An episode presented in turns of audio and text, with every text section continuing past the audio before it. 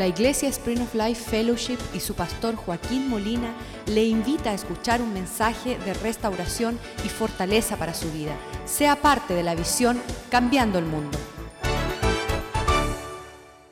Padre, te damos gracias por tu bondad sobre nuestras vidas.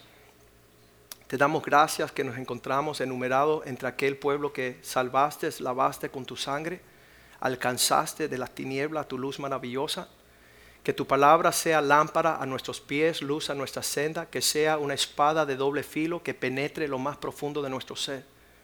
Que sea el pan de vida, porque tú dijiste que el hombre no vivirá solamente del pan, sino de cada palabra que proviene de la boca de Dios. Pedimos, Señor, este día que tú permitas nosotros entender tu corazón, tu propósito. Que eso que tú requieres de nosotros el día que estemos en tu presencia, que se llama justicia, estemos preparados para ofrecerte la manifestación de aquello por lo cual Cristo murió. Tú perfecciona, tú limpias, tú lava, para que nosotros seamos aptos toda buena obra preparada de antemano, Señor, para ser tu pueblo en nuestra generación todos los días hasta el último aliento. Que podamos lograr hacer aquello por lo cual Cristo murió en la cruz. Te lo pedimos en el nombre de Jesús, creyendo que tu palabra no retornará vacía, sino cumplirá aquello por lo cual la envías. Te lo pedimos en el nombre de Jesús. Amén. Segunda de Corintios capítulo 7, versículo 1, Pablo le escribe a la iglesia de los Corintios, Así que, amados, puesto que tenemos tales promesas, Pablo está diciendo que Dios ha enumerado un gran número de promesas grandes y preciosas para escapar de este mundo y de sus lazos. Yo no quiero solamente que Cristo me ofrezca las promesas, sino que quiero heredar las promesas. Y dos tipos de personas no heredan las promesas de Dios. Una son los incrédulos que no vienen a escuchar de ellas. Y dos son los cristianos que no esperan sus promesas. Esos son los más tristes.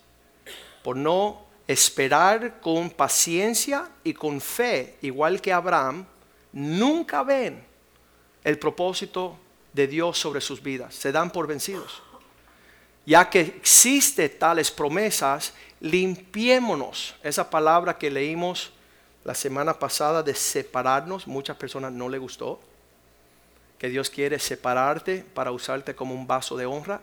Y si tú te sigues uniendo con los impíos, será igual que ellos. No habrá distinción. Pero la promesa es que si tú te separas, tú serás el portavoz del Señor. Él te usará como una medida y un referente. Pero si tú estás haciendo entre los impíos lo que los impíos hacen, impío eres. Muchas personas dicen que no.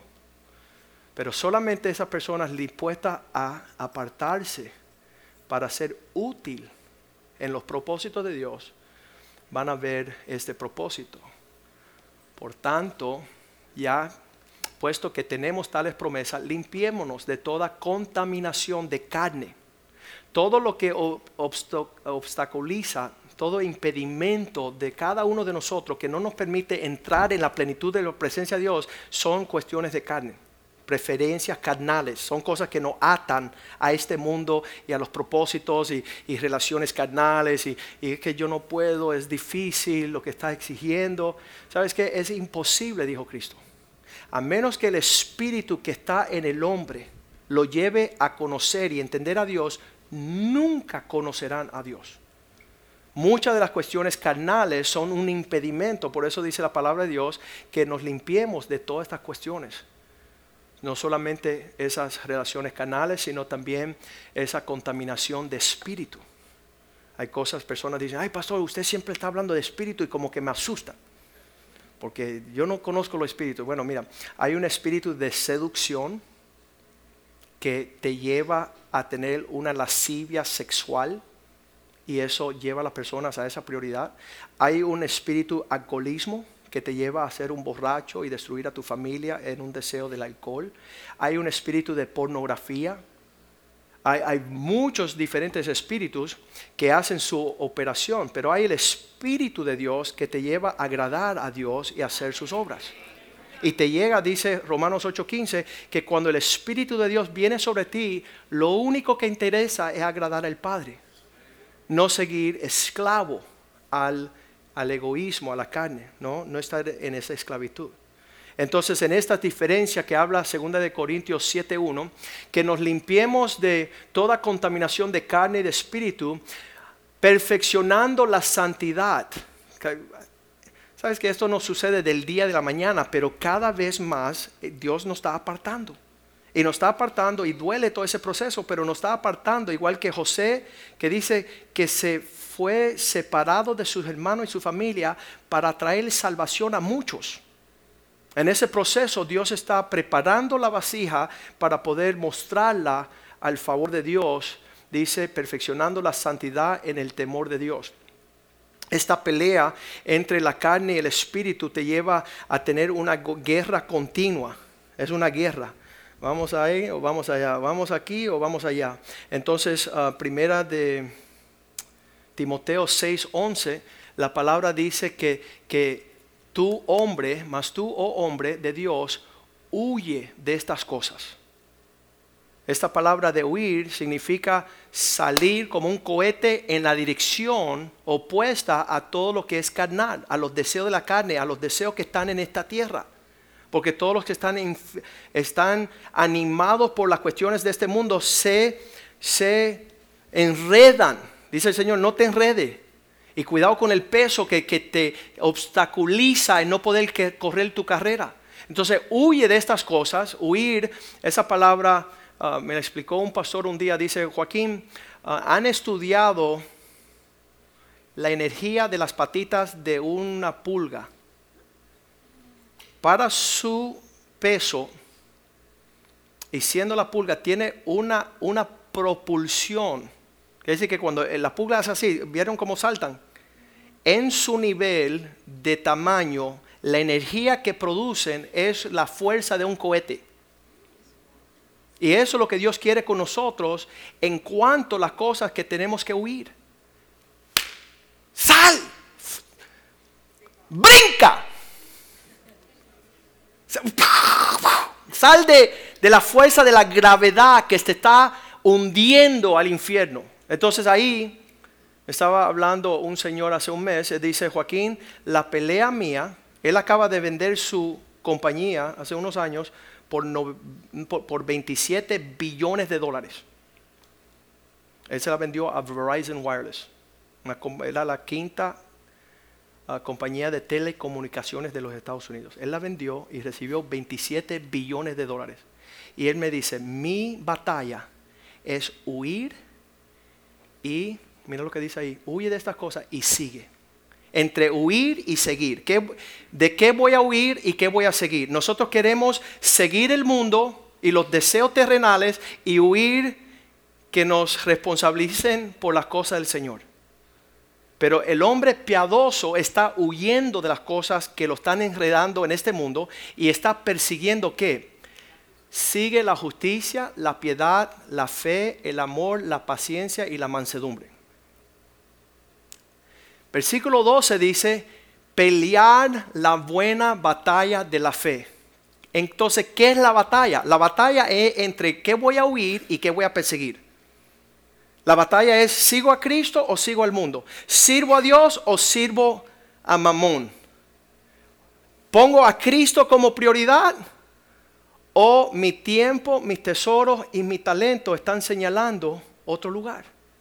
Por eso dice la Biblia en Mateos 25:41 que Dios va a poner las ovejas a un lado y los chivos en el otro. Y yo no sabía que el gran número de musulmanes aborrecen las ovejas, pero aman los chivos. ¿Sabes por qué? Porque el chivo solo sabe chivar. El chivo solamente busca lo suyo. Dice que entraron a la tierra prometida los chivos negros de los musulmanes que pastoreaban este grupo y eran como termitas. Se comían los frutos, las hojas, el árbol y las raíces. Dejan todo a ruina. Qué tremendo. Y entonces el pueblo de Dios, Él dice, ven, te voy a llevar a la tierra prometida, donde todo florece para que fructifique, para que pueda multiplicar, llenar la tierra, para que todo el mundo vea la gloria de Dios. Y Él dice, en aquel día entonces dirán también a los de la izquierda, a los chivos, apartaos de mí, malditos, ya que quisieron perseguir y seguir a la impiedad, a las cosas indebidas, a servir. Ya que no quisiste sentarte el jueves en la mesa del Señor, hay una mesa reservada contigo, contigo. Tiene tu nombre allí en el infierno, con todos aquellos que se sentaron a la mesa de los demonios. Términos bíblicos. No se predican. ¿Por qué? Para que no se sean salvos para que no se le caigan las escamas de los ojos a decir, ¿sabes qué? Me preocupa que yo estoy en un evangelio sirviendo a un Cristo que no es el Cristo que nos mostró el camino. De negarnos a nosotros mismos, de escuchar la voz de nuestro Padre y seguirle. Esas palabras son tenebrosas. Apartados de mí, malditos, al fuego eterno preparado para el diablo y sus ángeles. Un amigo mío me dice, Joaquín, ¿tú sabes por qué no creo en el evangelio que tú predicas? Porque me da miedo. Y yo no quiero meterme en Cristo a causa del temor. Y le dije, mira, cada vez que el ejemplo que le di es que cuando uno está por cruzar una carretera y ahí pasa camiones, le digo, hey, cuidado, que aquí pasan camiones y van a desbordar tus tripas. Y dice, no te voy a escuchar porque eso me da miedo. ¿Y sabes qué? Tenemos que escuchar. Esto, es un vistazo de lo que va a suceder frente al trono de Dios algún día. Usted se va a ver con las ovejas del Señor que anduvieron huyendo de las cosas impías y persiguiendo las cosas santas. Esas son las ovejas. Escuchen mi voz y me siguen. Yo las conozco y ellas me conocen. Pero los chivos dicen, ay, no me di cuenta que había Santa Cena. No me di cuenta que había una conferencia, no me di cuenta que había iglesia, no me di cuenta, no me di cuenta, no se dieron cuenta de nada. Estaban ciegos, estaban mudos y estaban solos. No tenían un corazón para Dios. ¿Sabes que hay dos tipos de personas? Dice Billy Graham. Sale la palabra de Dios, en el corazón de unas se derrite. Y, y se inclinan y dicen, Dios, sabes, estoy mal, quiero estar bien. Y hay otro que se endurece y dice, ay, pastor la tiene cogida conmigo. Eso, ¿Acaso es que vino ese mensaje? Eh, Charles Finney dijo así, si estamos en la casa del Señor con el pueblo de Dios, ¿qué palabra vamos a escuchar?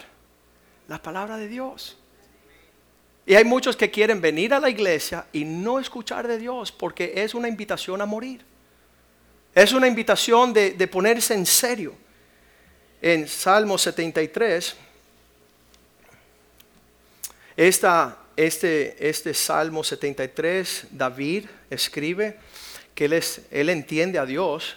En versículo 1, él decía, ciertamente Dios es bueno para Israel, para con Israel, para con los que tienen un corazón puro, un limpio corazón.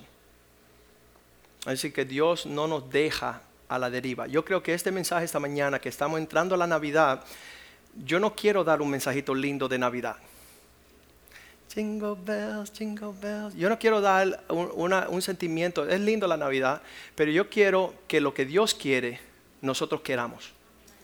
Y Dios está buscando personas que tengan un corazón genuino delante de Él y que no nos engañemos. Porque en aquel día toda obra va a ser expuesta. Y Dios va a poder pesar el corazón de todos los hombres por todo lo que hicieron mientras estaban en la carne. En ese momento tú ibas a decir, ay, Dios, es que tú no conoces la profundidad de mi corazón, cómo yo te amé. En, mi corazón el sentimiento que tenía, mira, estaba Jesucristo y yo al ladito ahí. La única diferencia es que Cristo lo dio todo y tú sigues pensando que si Dios es digno de ser un mártir. de perder tu vida por causa de marcar tu generación con la realidad de Cristo. Que todos no tengan dudas. En estos días ah, muchos amigos están falleciendo y la familia se queda con la inquietud. ¿Era cristiano o no era cristiano? Ay, pero tenía un rosario, pero tenía hechicería también. Están ahí como... ¿Sabes qué? Es tirarme en lo más profundo de la voluntad de Dios y ahí morir, si tengo que morir sin agua en la piscina, para que muestren lo que había en mi corazón. Para que no exista dura, no el domingo, no un culto, no un servicio, todos los días de mi vida, donde quiera que estaba, con quien estaba, el tiempo que estaba, Cristo por encima de todas las cosas. Comprado, dice que ya no nos pertenecemos. Fuimos comprados no con sangre de chivas o de gallinas, sino por sangre del Cordero de Dios. No nos pertenecemos ya. El, versículo favorito del pastor Mediero en México es Gálatas 2.20. Ya mi vida está juntamente crucificada con Cristo. Con Cristo estoy juntamente crucificado. Ya no vivo yo, mas Cristo vive en mí. Lo que resta, lo que queda por vivir ahora, en la carne, la viviré en la fe del Hijo de Dios, el cual me amó y se entregó a sí mismo por mí. Este nivel de intimidad es aquel que Dios desea de su pueblo. Dios no quiere una iglesita, mira, pudiéramos tener un coro de 100 personas aquí con todas sus batas, cantando aleluya y nació el, en Belén, podemos hacerlo, pero nos vamos para el infierno. Con toda y expresión externa que no concuerda con lo que hay íntimamente en nuestro corazón. Y yo estoy asustado espantosamente porque soy el pastor. A mí me van a ser responsable de no seguir con el coro, sino, hey, Dios requiere, con la sobriedad de la muerte de su Hijo en la cruz, que cada uno de aquellos que hemos recibido esa salvación, que con temblor y temor andemos en un espíritu interno, porque al último día lo que somos por dentro, cada uno que está sentado aquí, es un cuerpo, estamos bien y qué sé yo, pero íntimamente hay un espíritu. Y ese espíritu ha sido llamado conformarse a la imagen del Hijo para que esta tierra tenga esperanza de que vean la gloria de Dios. Entonces ahí David dice, Dios es bueno a los que son sinceros de corazón. Ahí él muestra esta batalla, versículo 2. En lo que, uh, Salmo 73, 2. En lo que se refiere a mí, él dice, en cuanto a mí, no está hablando de las personas, sino su experiencia personal. Casi me debilité y se deslizaron mis pies, poco resbalaron mis pasos. Hubo un momento ahí que no estaba bien afincado, yendo eh, casi como que me voy, me, decido retraerme. ¿Cuándo? Versículo 3. Cuando vi, tuve envidia de los arrogantes, viendo la prosperidad de los impíos viendo aquellos que corrían rápido hacia las cosas que Dios nos dice que huyamos. Huir de esas cosas y, seguir la justicia, la fe. sigan las cosas que corresponden a Dios. Y él viendo la batalla entre los impíos que estaban, yo decía el jueves que cuando yo terminé mi carrera de abogados, todos mis amigos salieron corriendo para hacer fortunas. Y Dios me estaba llamando a morir y ir para allá. Y yo decía, Dios, ¿y ellos? Y dice, ¿sabes qué? Yo te estoy preparando a ti para salvar multitudes. Una alma que tú ganes tiene más valor que todos los edificios en Miami. Porque la sangre de Cristo vertió para salvar a los pecadores. A mí no me interesa que tú tengas fortunas en este mundo, sino yo te he escogido a ti para que anuncie mi salvación y proclame mi justicia al fin de la tierra. Entonces quizás no tendremos lo que este mundo promete, pero tenemos gran tesoros en los reinos de los cielos. Gran expresión de la gloria del Señor. Dice, en este mundo y en el venidero también. Entonces, ah, mi preocupación es que cada uno de nosotros podamos percibir, profundizar un poquito. Él tenía esa batalla, versículo 4. Porque no tienen dificultades, pues vigor están entero. Mira qué fuerte están. No hablan del Señor, no sirvan al Señor, no le interesa el Señor. Que se vaya al infierno todos los cristianos y los impíos. Eso es el mundo, ¿verdad? Los que no están persiguiendo la justicia.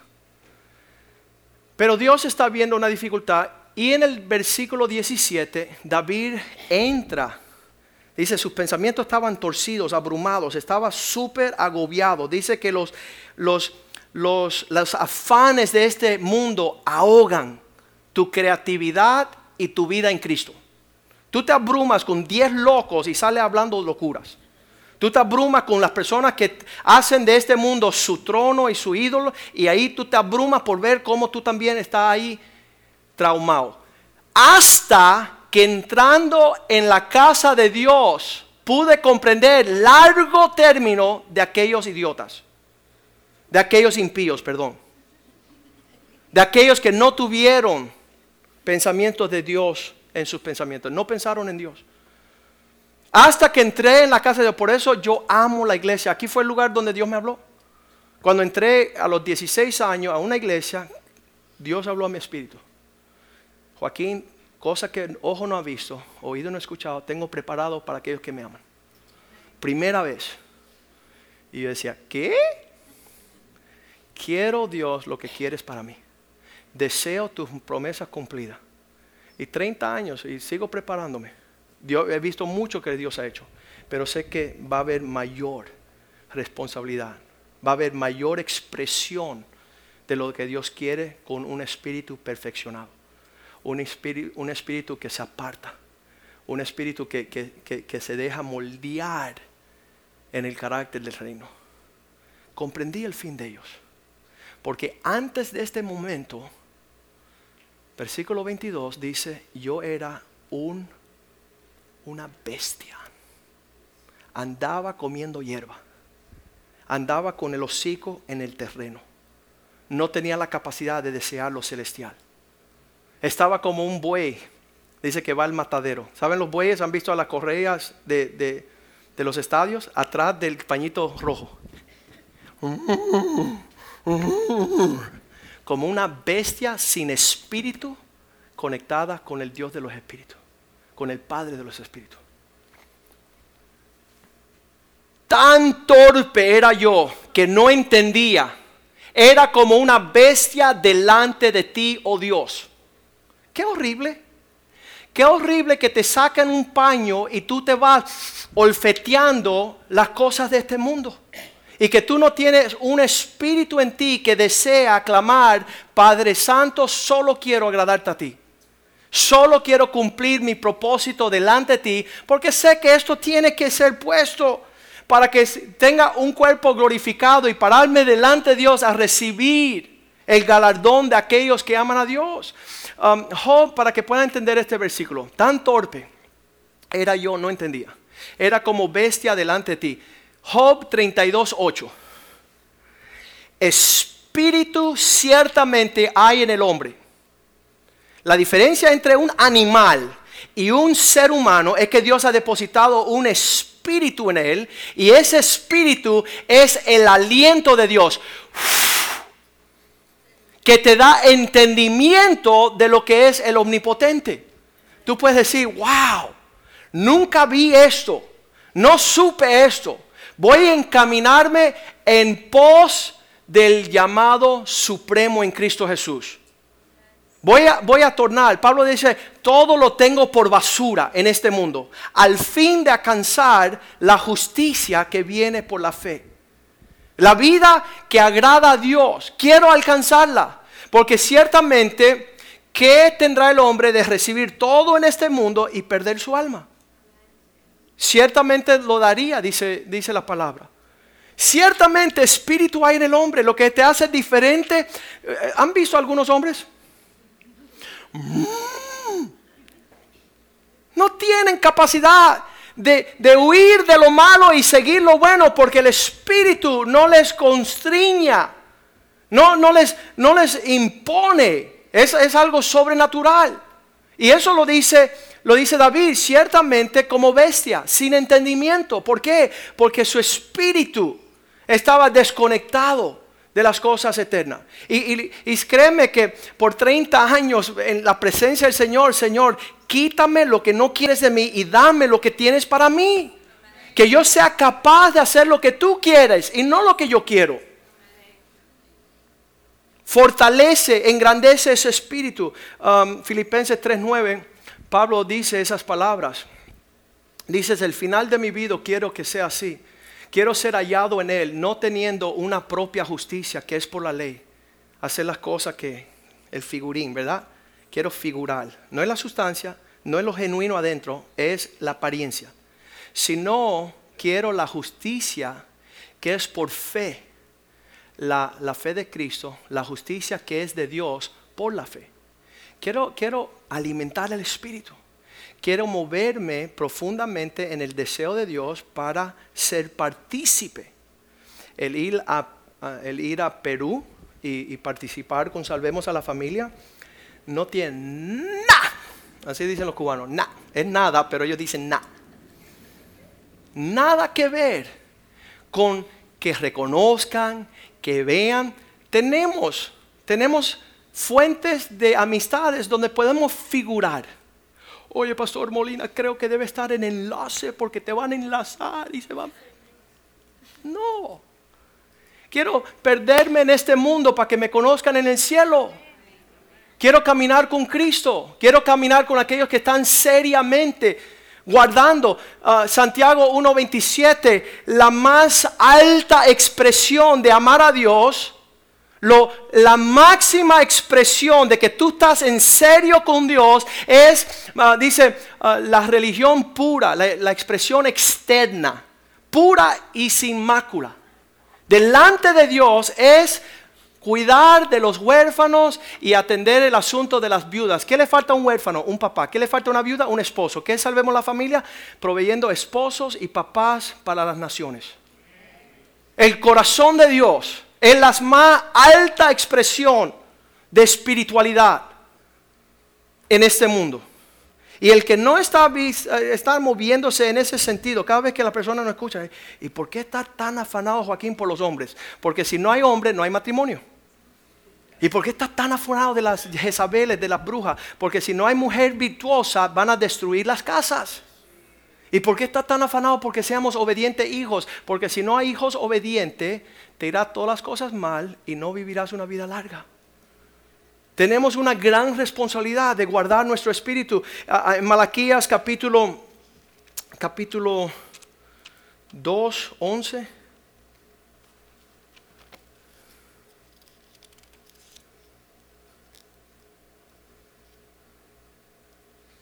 Ese, ese versículo es tremendo.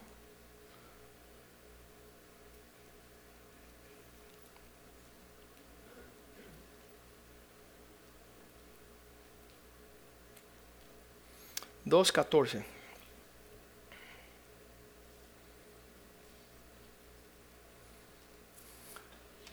Mas diréis, ¿por qué? Dios, ¿qué tiene contra mí? Porque Dios se para delante como testigo entre ti y tu esposa, contra la cual tú has sido desleal, siendo ella tu compañera y mujer de tu pacto, versículo 15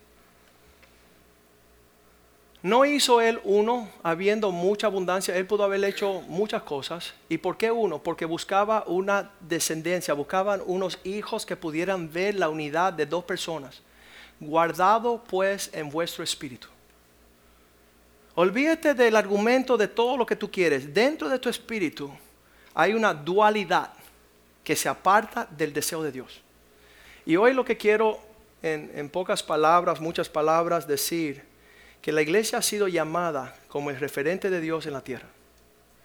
Y que eso solo puede suceder cuando cada uno guarda ese espíritu de caminar auténticamente, no mirando los impíos y lo que están haciendo los impíos involucrados con los impíos.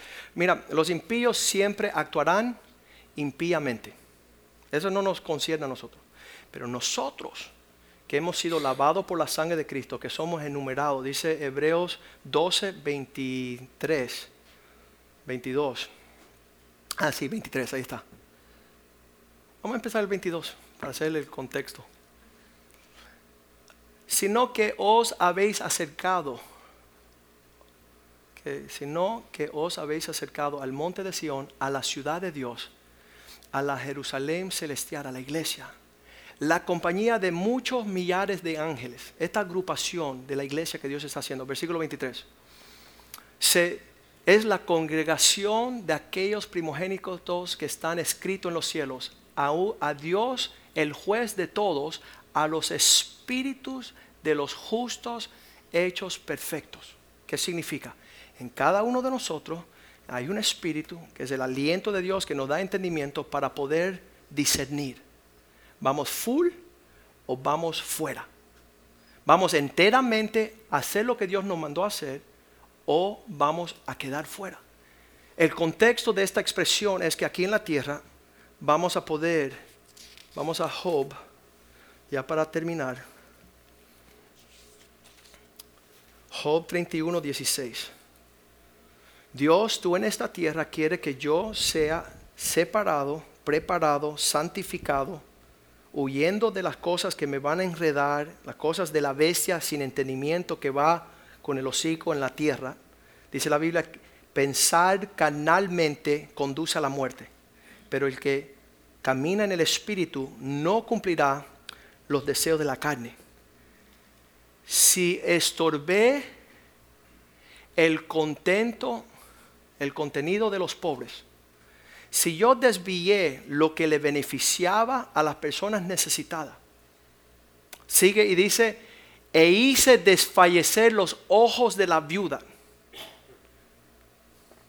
Si yo anduve de tal forma que ah, lo que tú me proveíste, versículo 17, si comí mi bocado solo y comió, ah, comió del huérfano y no comió el huérfano, ¿verdad? No, no hice partícipe al huérfano.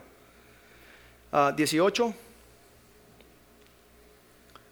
Porque desde joven creció conmigo como con un padre.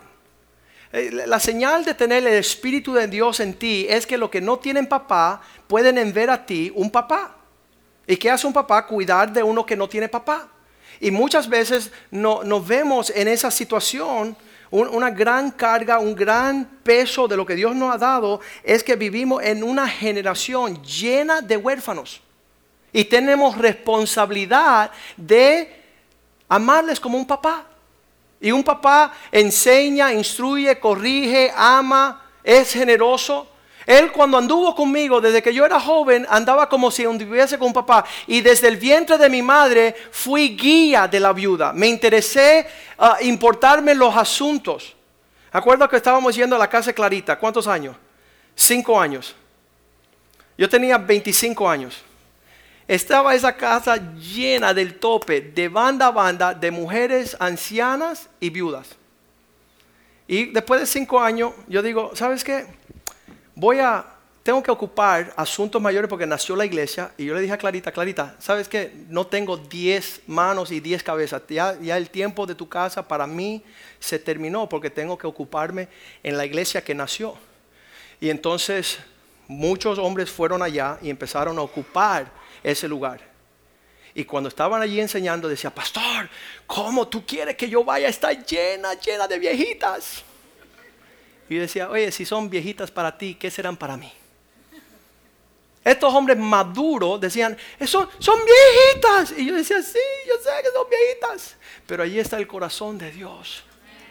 Ahí está Dios. Y ese es el corazón de, un hombre justo, de, de, una actitud justa, estar velando por la viuda, por el necesitado, por el huérfano. Y hay algunos que solamente cantan la canción, mi, mi, mi, mi, mi, mi, mi. No tengo tiempo para nadie. Le como al huérfano, le como a la viuda, como, ¿dónde quiere que coma? Dame, dame, me llamo Jaime. No tienen el Espíritu de Dios. Es imposible tener el Espíritu de Dios. Porque no hay la manifestación de lo que es el corazón de Dios. Él sigue diciendo Job allí. Mira bien Dios cuando tú juzgas. Versículo 19. Si yo he visto Ah, si he visto que pereciera alguno sin vestido, ¿sabes? Ah, y, el menesteroso sin abrigo, escúchame bien, porque las personas religiosas cuando ven eso van corriendo de este servicio y van al Goodwill.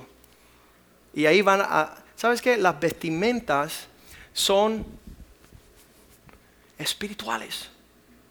Son poder vestir las personas. Mira, cuando yo fui a Perú este año, había una boda masiva habían 85 parejas que nunca habían sido casados, viven juntos, pero ellos querían, no tenían el dinero para ir a apuntarse y gastar y tener una boda.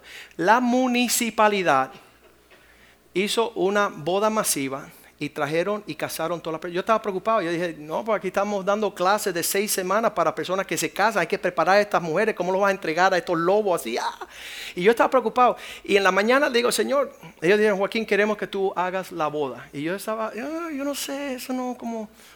Y cuando yo me levanté, el Señor dice, están desnudos en vergüenza, ve y vístelos. Ve y haz la boda, que yo quiero cubrir su desnudez. Entonces no estamos hablando de una vestimenta que tú sales, ay, voy a comprar las medias a mi sobrino para que sea cristiano yo. No, Miami está desnudo, está en vergüenza. Dios desea vestir esta ciudad con las ropas de gala, de justicia, de paz y de goza, las cuales nosotros gustamos y disfrutamos diariamente. Nuestros hijos caminan por la calle como príncipes, pero los que están al lado están desnudos, tienen vergüenza. Proverbios 17:6 dice que cuando los padres se divorcian, eso viste a los hijos de vergüenza. Ya yo no voy a invitar un amiguito a mi casa porque papá no está. No puedo invitar a una amiguita a mi casa porque mamá no está. No les quiero decir que ellos se aborrecen, que ellos son egoístas, que ellos rompieron el, yugo matrimonial. Entonces dice, la, la honra de los hijos son sus padres. La gloria de los hijos, es decir, mami, si ustedes ven cuando yo empiezo a abrazar y besar y ver cómo se ponen mis hijos, le encantan ver que su papá ama a su mamá. Eso para ellos es gran ánimo de, alimento espiritual para decir, un día yo también voy a arropar a una mujer. Voy, voy a amarla, la voy a abrazar, voy a encubrirle. No la voy a desnudar, no la voy a avergonzar. Y eso es lo que está hablando. Muchas veces cuando estamos leyendo los pasajes de Job estamos pensando en una mente carnal. Versículo 20. Job, Job 31, 20. Si no me bendijeron sus lomos y del vellón de mis ovejas se calentaron, de mis esfuerzos, de lo que tengo, estábamos hablando la semana pasada, de lo que tengo, doy. De lo que Dios me ha bendecido, voy a ofrecer. Versículo 21.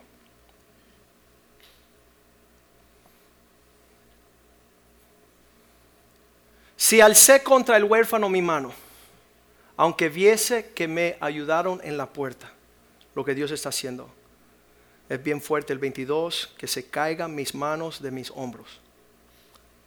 Mis espaldas se caigan de mi hombro y mis huesos de mi brazo sea quebrado. En otras palabras, Dios hizo estas extremidades de los brazos y la espalda para abrazar, para ser generoso, para extender. Nosotros que venimos de países latinos somos piratas estamos llevándonos los tesoros de los países. El pastor Samuel Justo de España dice que cada vez que lo llevaban a un país, él es de España, cada vez que lo llevaban a un país de Sudamérica, los pastores decían, mira, ¿sabes qué? España despojó del oro y la plata y todo. Y queremos que tú pidas perdón en el nombre de España. Entonces lo paraban en todos los servicios cristianos, en todos los países. Y dice, quiero pedirles perdón porque la madre patria los despojó de todo. Y él pedía perdón, pero ya pasaron unos 10, 15 años en esa bobería. Y él dijo, mira, ya no pido perdón a nadie. Porque le dimos los caballos y ellos nos deben dinero por los caballos que le dejamos allá. Pero Dios dio brazos, dio manos para que fuésemos conocidos por la generosidad, por el abrazo, por la bondad de Dios.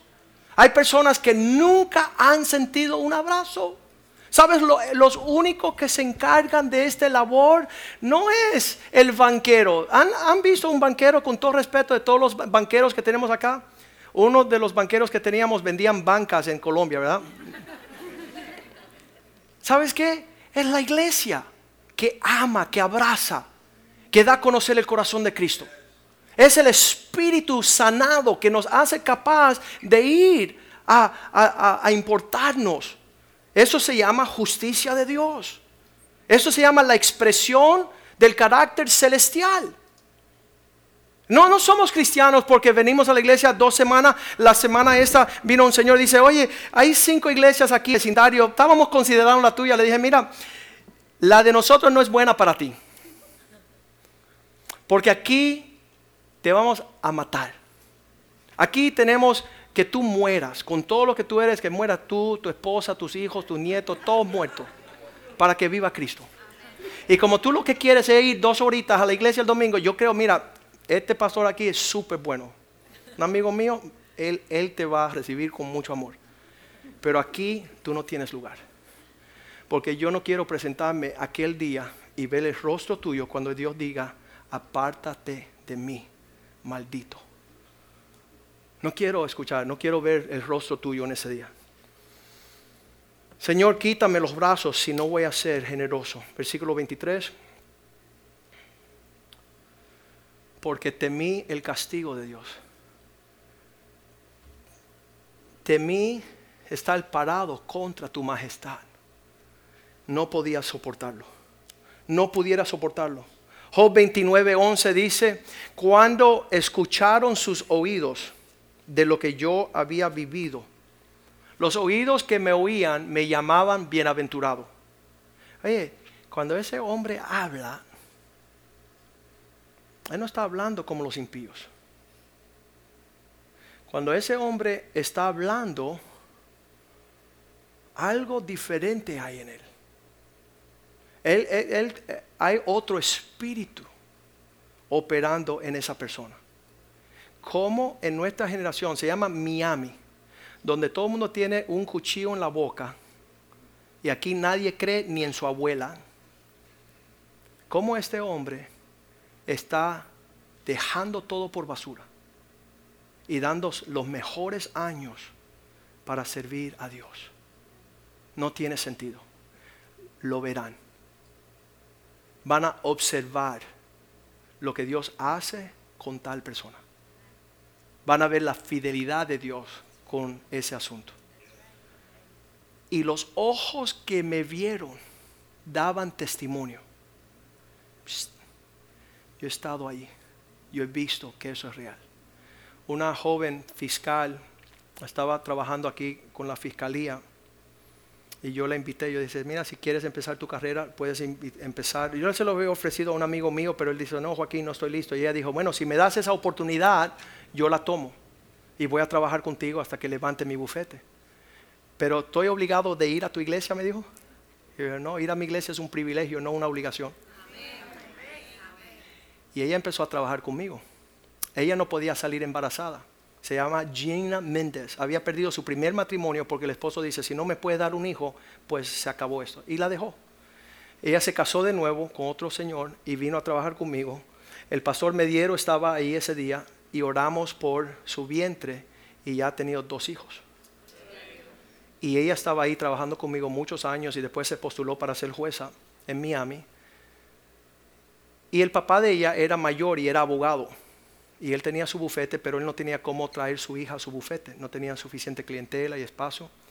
Y después que ella trabajó conmigo como dos, tres años, cuatro años, el papá le dijo, ven acá, porque yo tenía un adorno afuera de mi oficina que era un pescado cristiano, no bien grande. Decía la gente, aquí se puede comprar el carnal. Y dije, no, aquí estamos pescando los hombres. y entonces el papá le dice, ven acá Gina, hija, dime la verdad de Joaquín. ¿Qué, qué, qué? Ese tipo lo está haciendo como cristiano, ah, abogado cristiano para recibir clientela. Y él dijo, no, dad, he's the real thing. Él es verdadero. Por las conversaciones, por lo que oí, por lo que eh, eh, vi con mis ojos, por el testimonio que daba. Versículo 12. Aquellos que me oían, aquellos que me veían, porque yo libraba el pobre que clamaba y el huérfano que carecía ayuda, estaba yo presente por ayudarlo. Versículo 13 la bendición de que se iba a perder venía sobre mí. Yo me preocupaba que las personas no perdieran su herencia. Y al corazón de la viuda yo le traía alegría. Yo le traía gozo. Versículo 14. Me vestía de justicia y ella me encubría. Como manto y diadema era mi rectitud. ¿Sabes que Dios está dando la oportunidad que nos vestamos, vistamos? Dice que ellos se vistieron de ropas de gala sin manchas, obras de justicia, obras que hacemos donde son palpables. Las personas son 20 años cristianos, mister, y no se ve nada. Brilla por su ausencia, no, no tiene fuerza para nada. Dice, tú que dices que estás vestido y rico y eres desnudo, desaventurado, pobre, triste, ciego no te ves como Dios ve. Te jacta en lo que es tu vergüenza. No has podido percibir esas cosas. Job sigue y dice, versículo 15, yo era ojos al ciego, yo era pies para el cojo. Acuérdense, espiritual, que puedan ver, que puedan caminar. Versículo 16, fui papá a los huérfanos de la causa de Ah, de la causa que no entendían. A personas que dicen, ay, ¿cómo está la cosa? ¿Cómo está la cosa? Ellos no quieren saber cómo está la cosa, la cosa está de madre. Pero no profundizan a ver qué, cómo está la cosa. ¿Cómo está la cosa? Y desde la causa no entendía, me informaba con diligencia, me preocupé para indagar. Llegó un ricachón, millonario, a esta iglesia hace 10 años. Dice, pastor, quiero dar a la iglesia. Y dije, sí, qué bueno. ¿Dónde es que tengo que dar? Y le dije, ¿sabes qué? No sé. Es extraño para mí. Pastor, quiero dar a la iglesia. Y le dije, oye, da tu corazón. Da tu corazón. Porque cuando tú das tu corazón, no vas a tener que preguntar, ¿dónde le doy a la iglesia?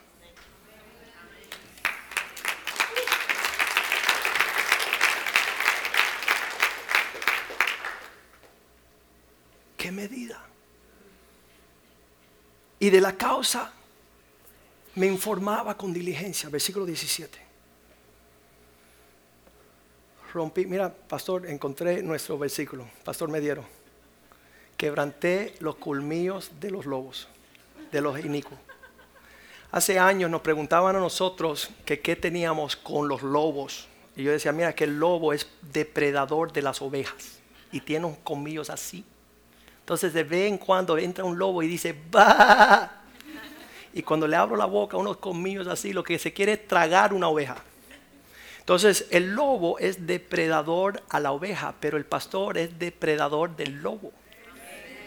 Igual que el lobo quiere matar, robar y destruir a una oveja, el pastor le va a arrancar la cabeza. Pero primero lo llevamos al consultorio dental y le abrimos a ver si tiene colmillos. Por eso es que usamos este versículo.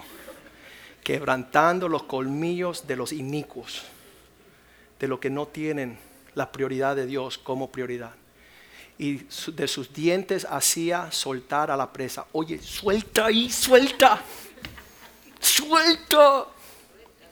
Llegó un día una jovencita aquí con un jovencito dice, pastor, me quiero casar.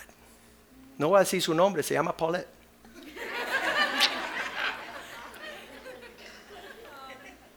Y dice, él se quiere casar conmigo. Y le digo, "Ven acá, jovencito, ¿dónde van a vivir? En la casa de su mamá, obvio. Con la suegra, con Norma. ¿Y qué carro van a manejar? Bueno, que la suegra nos va a prestar el carro. ¿Y dónde van a comer? Bueno, cuando la suegra cocine, vamos a comer con ella, que es soltera. Fue bien triste cuando vimos los colmillos. Y le dijimos, mira, sal de aquí y hasta que no te hagas hombre, no regreses. Y él se fue a la casa, grandulón él. Se fue a la casa, papá, ¿qué pasó, mi hijo? Me quitaron la novia. ¿Cómo que te quitaron la novia? Sí, es la iglesia. Y llegó el papá esa noche, el jueves, a la iglesia con su grandulón. Y yo lo veo ahí, yo no sabía, de verdad que no había, Dios me había dado paz y gracia ese día para, pero lo vi los dos enojados y entrar y yo decía, bueno, quizás quieran hablar conmigo después. Y saludo al, Señor, le digo, mira, qué bueno que están aquí, siéntese ahí que este tema esta noche es de la hombría, a ver si ustedes pueden aprender. Y él se sienta con el hijo y él está súper enojado esperando que termine la prédica. Y cuando se terminó la prédica, no, ni, ni se terminó, a los 15 minutos, él le dijo al hijo, mira muchacho, vámonos de aquí, que esta gente está en serio. Y se levantaron y se fueron. Y en el parqueo, Pastor Oscar los siguió. Bueno, no sabía qué iban a hacer, pero ellos traían una pistola. Y como tenemos pastores valientes aquí, el pastor Oscar le dijo, mira, como tú quieres, yo quiero. Con pistola, sin pistola, pero te tienes que ir. Porque nuestra prioridad es defender a las ovejas del Señor. Llegó un lobo aquí y empezó a pedirle préstamos a todo el mundo. Oye, dame cinco mil, dame cinco mil, dame cinco mil. Y yo decía, ven acá. O tú eres una oveja sumamente enferma, que hay que ponerte en cuarentena, 40 días de prueba. O tú eres un lobo que te estás llevando el despojo del pueblo en esa inocencia. De hecho, nadie aquí le preste dinero a nadie, por favor. Nunca lo he dicho, pero es así. Cuando pasaba una semana le pidió otro préstamo a otro señor y ahí yo supe que era un lobo y le dije, ¿sabes qué? No puede estar. Porque yo te avisé que si tú lo volvías a hacer, yo iba a saber que no eres una oveja enferma, sino eres un lobo rapaz. Y se echó de la iglesia, ¿no? Entonces estos versículos muestran que vamos a quebrantar colmillos y los dientes, ah, las presas van a ser zafadas, ¿verdad? Nuestro deseo es poner por obra esa realidad. Vamos a ponernos de pies en esta mañana, ya esta tarde. ¿Cuántos disfrutaron la presencia del Señor? ¿Cuántos Dios le habló? ¿Cuántos quieren de verdad ser espíritus de luz? Poder, poder rejuvenecer el hombre interior. Dice que el de afuera se va desgastando, pero el interior se va levantando con fuerza. Va a ser un referente en esta generación. No van a decir, bueno, yo quizás lo vi un día que tenía una estampilla en, el- en la cartera, no, sino van a decir, mira, este hombre vivió dándolo todo para la gloria de su Dios. Fue obediente, tiene testimonio de haber sido perfeccionado en la presencia del Señor. Y esta casa, dice la palabra de Dios, que somos una casa espiritual. Sería en vano reunirnos nosotros todos los días, los miércoles, los jueves, y estar jugando a la casita iglesia. ¡Ay, qué lindo! Jingle bells, jingle bells. Dios quiere una profundidad de realidad en nuestra sobriedad de espíritu. Un espíritu, dice que el espíritu de esos siervos de Dios era más excelente, tenía, tenía alto nivel de expresión, una calidad de vida que todos los días importa, todas las decisiones importan, todas las reuniones importan, todo, todo, todo, todo importa. No dejes pasar por alto lo que tienes la oportunidad de hacer para su Dios.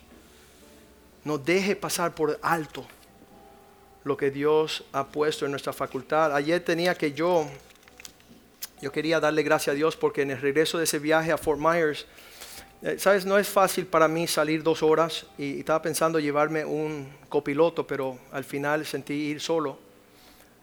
Pero el salir dos horas de Miami repercute muchas cosas en nuestra agenda. El salir para Perú, el salir para Argentina, hacer las cosas que hacemos, de verdad que, que la pesamos mucho y no viajamos en vano, no hacemos las cosas por hacerlas, sino tratamos de ser estratégicos sabiendo que nuestros días cuentan, nuestras palabras cuentan, nuestras agendas. Yo, yo rehuso reunirme con los necios. Yo, no quiero saber nada de los necios. Yo veo un necio pasar y yo digo, hey, mister, yo creo que te están llamando allá en Hialeah. No quiero perder el tiempo. Entonces, regresando ayer, um, después de pasar un tiempo que yo creo que, que, va a tener repercusiones poderosas en nuestro, en nuestro llamado de cambiar el mundo y nuestra sociedad y amistad con Reza Zafa. Uh, y con Paul Daro, que le manda mucho cariño a ustedes, el pastor allá, un siervo de Dios, su esposa.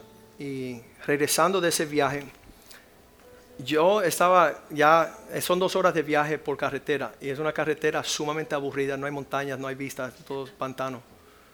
Y yo decía, ¿sabes qué? Yo nunca he usado el, el, el respaldar de la cabeza.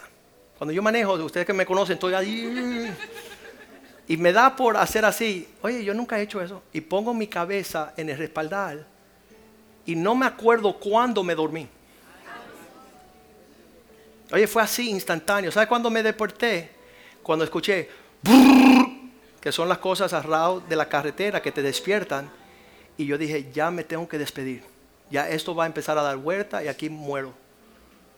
Pero tuve oportunidad de, rectificar. Y yo le quería dar gracias a Dios por salvar mi vida ayer. Me fue espectacular, ¿no? Pero yo vivo con esa seriedad que en cualquier momento nos despedimos de este mundo. No podemos no podemos decir mañana lo haré o pasado mañana. Tenemos que hacer lo que vamos a hacer ya. Escuchar a Dios, tener un espíritu que nos dé entendimiento, no ser bestias. Te pone una zanahoria